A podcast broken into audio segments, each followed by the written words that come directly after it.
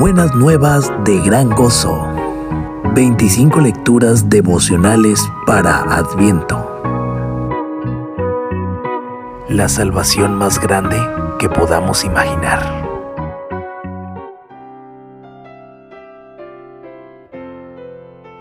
Dios es justo y santo y está separado de pecadores como nosotros.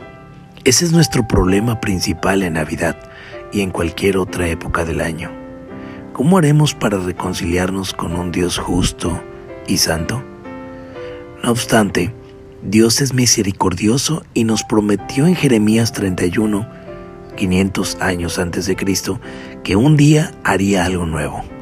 Él reemplazaría las sombras con la realidad del Mesías y se movería con poder en nuestra vida, escribiendo su voluntad en nuestro corazón, para que no nos veamos condicionados por lo exterior, sino que desde nuestro interior anhelemos amarlo y confiar en Él y seguirlo. Esa es la salvación más grande que podamos imaginar, que Dios nos ofrezca la más grandiosa realidad del universo para que nos gocemos en ella y que luego obra en nosotros para asegurarse que podemos disfrutar de esta realidad con la mayor libertad y alegría posible. Este sería un regalo de Navidad digno de nuestras canciones. Eso es en verdad lo que Él prometió en el nuevo pacto, pero se nos presenta un enorme obstáculo, nuestro pecado, nuestra separación de Dios a causa de nuestra injusticia. ¿Cómo puede un Dios santo y justo tratar a pecadores como nosotros con tanta benevolencia hasta el punto de ofrecernos la más grandiosa realidad del universo, su Hijo, para que nos regocijemos con el mayor gozo posible?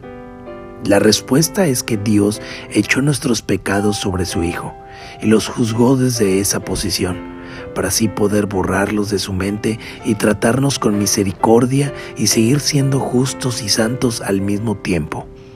Hebreos 9:28 dice, Cristo fue ofrecido una vez para llevar los pecados de muchos. Cristo cargó con nuestros pecados en su propio cuerpo al morir. Asumió nuestro castigo, canceló nuestra culpa.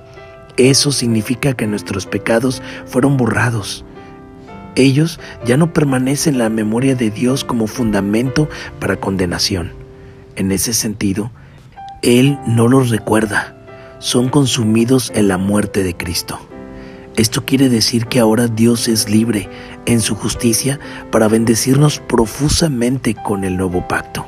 Nos da a Cristo la más grandiosa realidad del universo para nuestro deleite y escribe su propia voluntad los deseos de su propio corazón en nuestro corazón, para que así podamos amar a Cristo y confiar en Cristo y seguir a Cristo desde lo más profundo de nuestro ser, con libertad y gozo.